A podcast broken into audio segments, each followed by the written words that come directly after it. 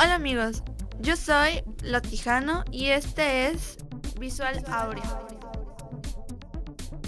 En el episodio de hoy hablaremos sobre el número del universo. Hoy tendremos a mi compañera Sofía.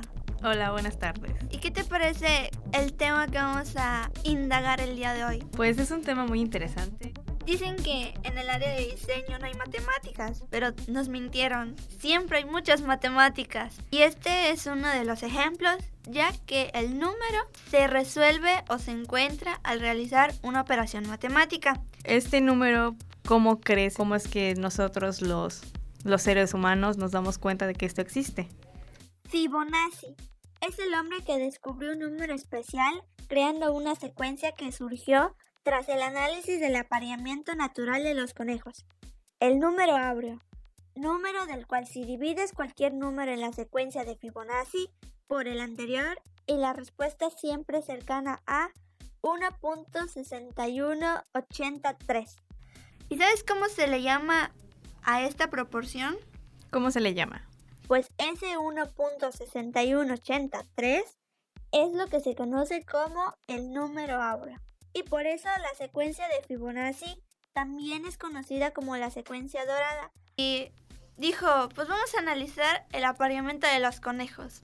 Primero dijo, dos parejas de conejos dan otra pareja de conejos después de tres meses. Dan esos pares de conejos, tienen que pasar para que se reproduzcan. Entonces, cuando la pareja que dio al la primera pareja, a la primera pareja, cuando se reproduzcan, ya van a ver tres pares de conejos. Sí, es muy, la verdad es muy interesante porque como parte de una familia de granjeros con conejos surge un número matemático y un número matemático que es empleado en un área muy extensa y en esa área estamos nosotros, los diseñadores, ¿no?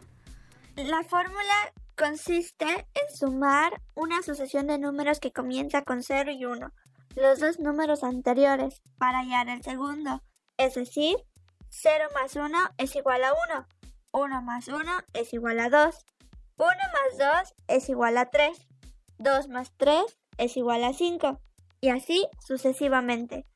Tenemos lo que es la proporción áurea y lo que nosotros llamamos estética o belleza visual y de ahí surge el famoso rectángulo de oro. Por si no te has dado cuenta, puedes checar tus muebles y ves qué tantos objetos rectangulares tienes. ¿Tienes un objeto favorito de forma rectangular?